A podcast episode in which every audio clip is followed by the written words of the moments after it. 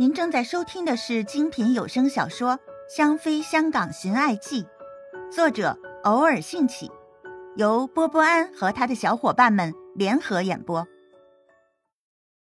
第一章：香妃魂穿。凛冽的寒风从耳边呼啸而过，香妃不记得自己跑了多久，胸口火辣辣的，仿佛再也无法呼吸了。脚下一个趔趄，扑倒在地上。手被地面的石头割破，流出鲜红的血。门丹，你别管我了，快点逃吧！皇上不会把我怎么样的。要是你落在他手上，会死的。你先走，以后有机会再来救我。张飞大口喘着气，香汗淋漓，一手轻轻的抚着胸口，感觉心脏在下一秒就会跳出来。不。这次逃不掉，以后都不会有机会了。快，我扶你起来。只要咱们翻过这座山，皇上就不能找到咱们了。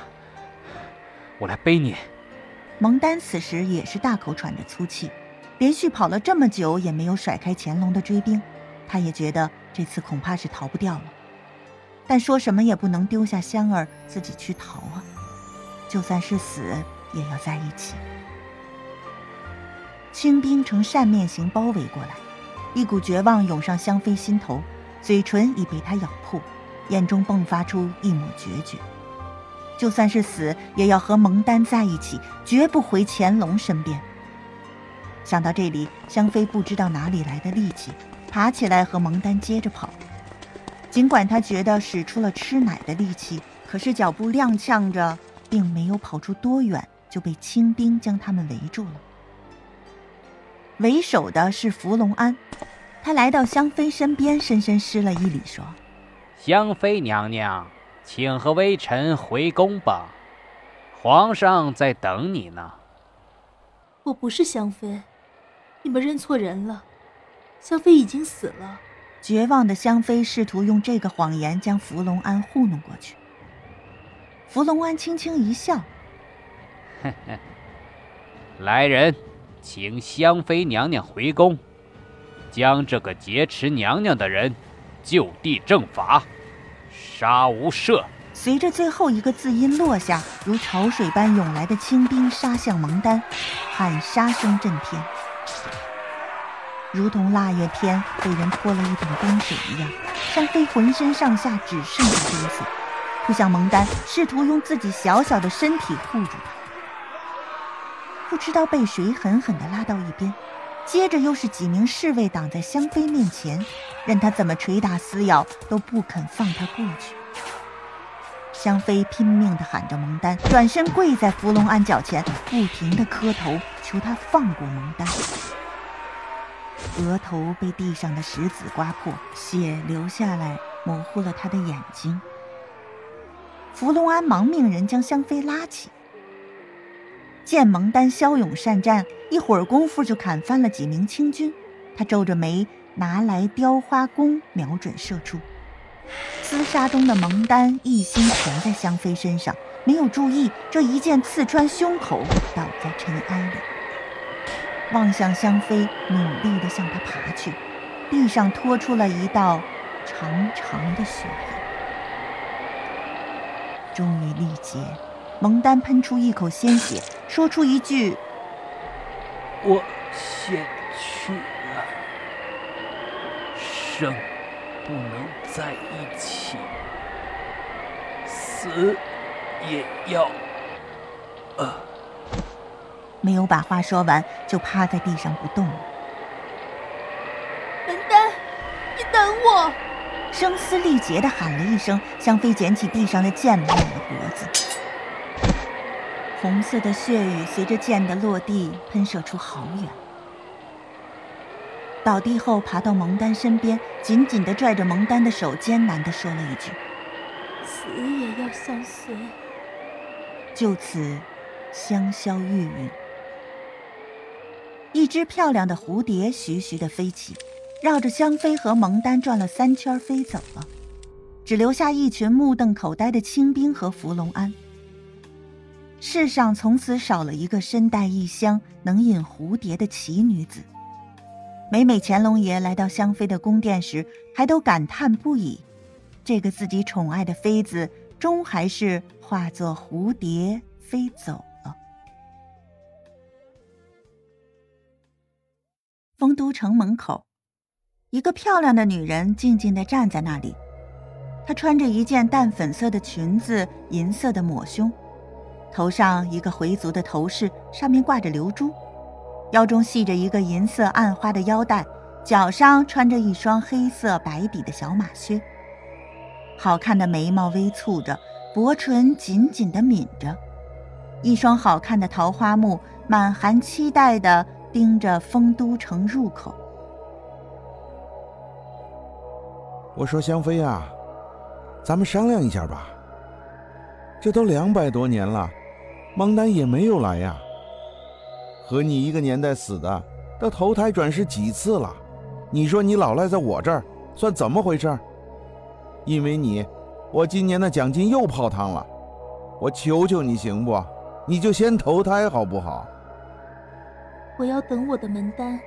香妃低声的说着，声音非常好听，如黄莺出谷，婉转悠扬，似水如歌，清澈动听。得，合计这两百多年，您就会说这一句话。香妃，你听鬼叔话吧，不要执着了。你们的缘分尽了，你就该顺从天命，步入轮回。也许啊，你们要是有缘分，就会相见相恋。听鬼叔的话，你上路吧。我要等我的门丹。香妃倔强地说着。蒙丹说过，他会等自己。他是不会骗他的。我服了，我服你。看在你这么痴情的份上，鬼叔我就豁出去了。大不了我的鬼差不当了。鬼叔咬着牙，满眼的哀怨。香妃眼前一亮，问道：“真的？两百多年了。”香妃首次露出了笑脸，那灿若繁花的笑容使人无法将眼睛从她身上移开。鬼叔暗叹。幸亏这是他呀，要是换一个男人，为了他这个笑容，兴许能将江山都拱手相让了呢。是，现在有个女子就要命中了，你就去吧，用她的身体去找你的蒙丹吧。但是，他会不会爱上你就两说喽。你或许会死在他手上，你还要承担他和别的女人在一起的痛苦。你会不会后悔啊？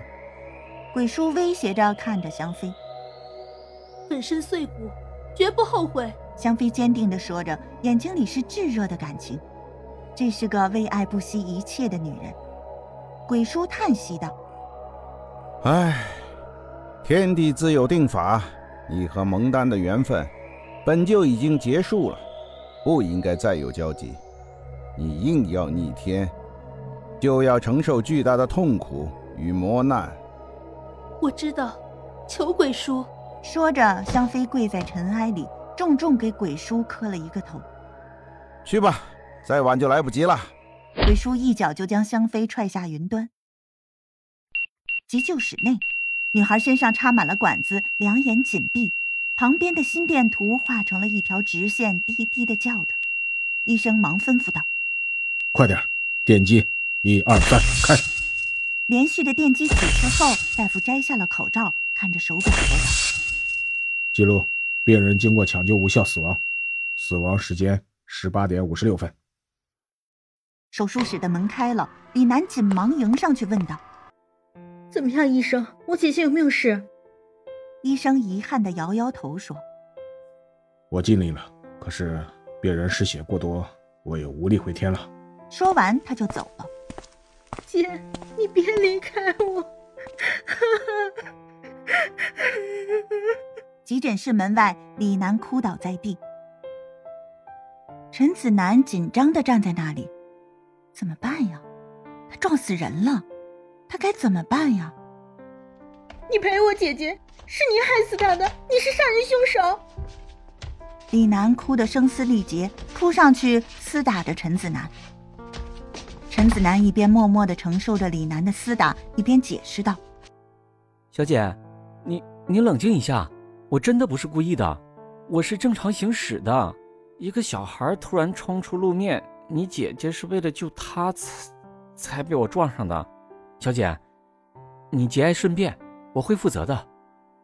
医生和护士拉住了李楠，交警也来了解情况了。李楠浑身无力的瘫坐在地上，姐姐就这么走了吗？那个疼他入骨、为他遮风挡雨的姐姐就这么走了，自己以后该怎么办呢？怎么和奶奶说？他老人家能接受这个事情吗？